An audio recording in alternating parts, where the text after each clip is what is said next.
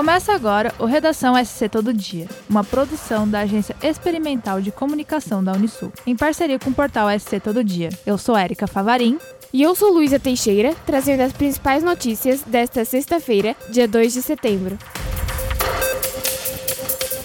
O prazo para que transportadores autônomos de carga façam a autodeclaração do termo de registro foi prorrogado até o dia 12 de setembro. O documento é necessário para receber as parcelas referentes a julho e agosto do benefício caminhoneiro. Devem fazer a autodeclaração os profissionais com cadastro ativo no Registro Nacional de Transportadores Rodoviários de Cargas, da Agência Nacional de Transportes Terrestres, ANTT, mas que não tiveram registro de operação de transporte rodoviário de carga neste ano. O acesso ao documento pode ser feito pelo portal Emprega Brasil, utilizando o login do gov.br no link Serviços, ou pelo aplicativo da carteira de trabalho digital. O recebimento deverá ocorrer junto com o pagamento da terceira parcela do benefício, referente a setembro, no dia 24 de setembro. Policiais rodoviários federais interceptaram na BR-470, em Indaial, uma caminhonete com placas de Guarapuava, Paraná, que transportava 202 garrafas de vinhos de alto padrão, nesta quinta-feira, dia 1 A carga foi trazida irregularmente da Argentina. O motorista de 33 anos admitiu que não havia recolhido os impostos devidos e que a carga seguia para Blumenau. De acordo com informações da Polícia Rodoviária Federal, o condutor responderá pelo crime de descaminho. O vinho cerca de 151 litros, e o automóvel foram encaminhados à Receita Federal em Itajaí. Depois de alguns dias de calor, as temperaturas começam a baixar por definitivo no sul de Santa Catarina. A previsão é de que o fim de semana seja de frio e vento sul em Criciúma, com tempo bom na maior parte do dia. Nesta sexta-feira, a região amanheceu com alguns focos de chuva. As mínimas ficam entre 11 e 12 graus, com tempo abafado.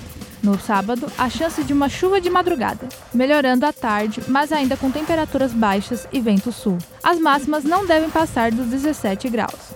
Já no domingo, a tendência é que as mínimas ficam em torno dos 5 graus em Criciúma. O dia será de bom tempo, mas as máximas também não passam dos 18 graus. O gás de cozinha é um dos itens considerados indispensáveis no dia a dia do brasileiro. Uma das preocupações é em relação ao preço do produto.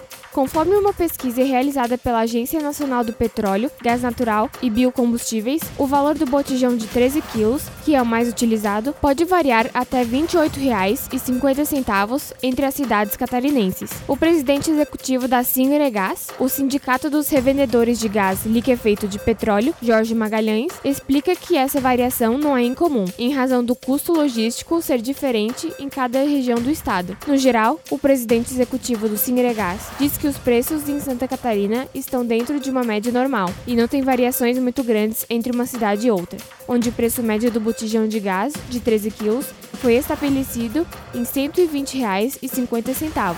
O melhor preço foi registrado aqui no sul do estado, em Laguna, por R$ 102,25.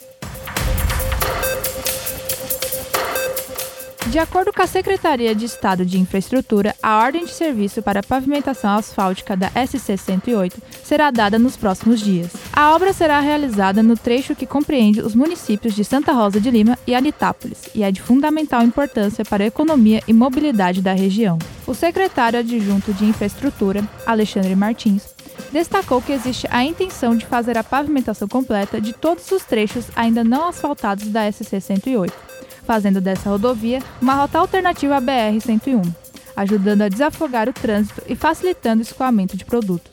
Alexandre destacou que a partir de sábado, o presidente da Alesc, Moacir Sopelsa, assumirá o governo do estado, devido ao licenciamento de Carlos Moisés. Ele comentou que após Sopelsa assumir, haverá uma conversa com ele para alinhar a data exata da entrega da ordem de serviço, bem como do local onde acontecerá o evento.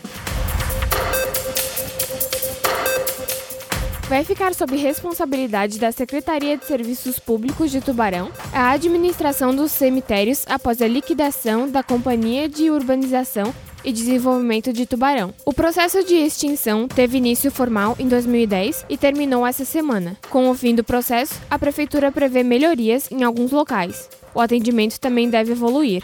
Um novo local será oferecido pela Prefeitura para a resolução de pendências. O secretário de Serviços Públicos Douglas Antunes, revelou que a ideia é oportunizar aos cidadãos que possuam questões a resolver um novo local, que é o Facilita Tubarão.